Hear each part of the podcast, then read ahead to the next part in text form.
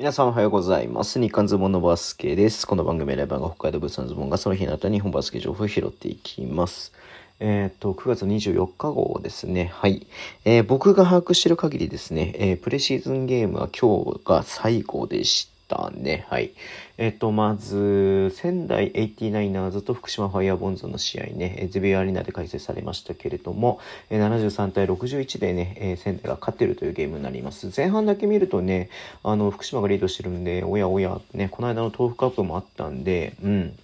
えっ、とね、まあ仙台、あんまり良くないのかなと思って見てたんですけれども、まあ後半しっかりね、それひっくり返して仙台が勝ったというゲームでした。まあ細かいね、スタッツとか、えーね、スコアリーダーとかね、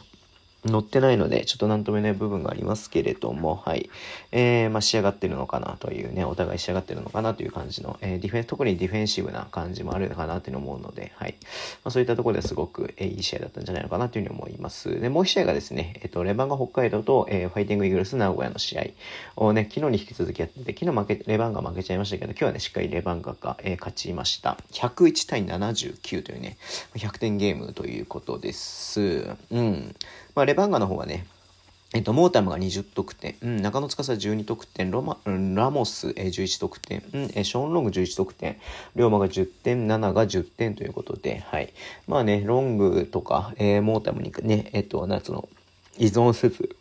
頼りすぎずにね、まあ、日本人選手もしっかり点を決めたというところで、まあ、これは本当にね、良かったことだったんじゃないのかなというふうに思います。まあ、最後のね、プレシーズンゲーム、えーまあ、勝利でね、終われたのは本当に大きいかなと思います。まあね、こう、次、えー秋田戦が、えーホーム開幕になりますのでね、ちょっと期待したいと思っています。はい、えーそんな感じでね、今日はね、ちょっと終わりにしたいと思います。えー、Twitter でも以上発信します。ぜひフォローお願いします。YouTube 毎日やってます。ラジオトークのアプリで聞いてる方はとボタンを押してください。えーバスケットカウントさんの方でね、えっ、と、B2 の、えー紹介記事が全部ね、熊本、えー青森ワッツから始まって熊本ボルターズまで、えー14チームのね、紹介記事がね、えー今もう、えっ、と、アップされてますので、ぜひそちら見ていただけると嬉しいです。まあ、多分ね、この後は B1 の、えっ、とね、紹介記事が、えー僕が12チーム、慎太郎さんが12チームね、担当してますんで、えーバスケットカウントさん出ると思いますので、ぜひね、ちょっと読んでいただけるとめちゃめちゃ嬉しいです。では、今日もお付き合いいただきありがとうございます。それでは、いってらっしゃい。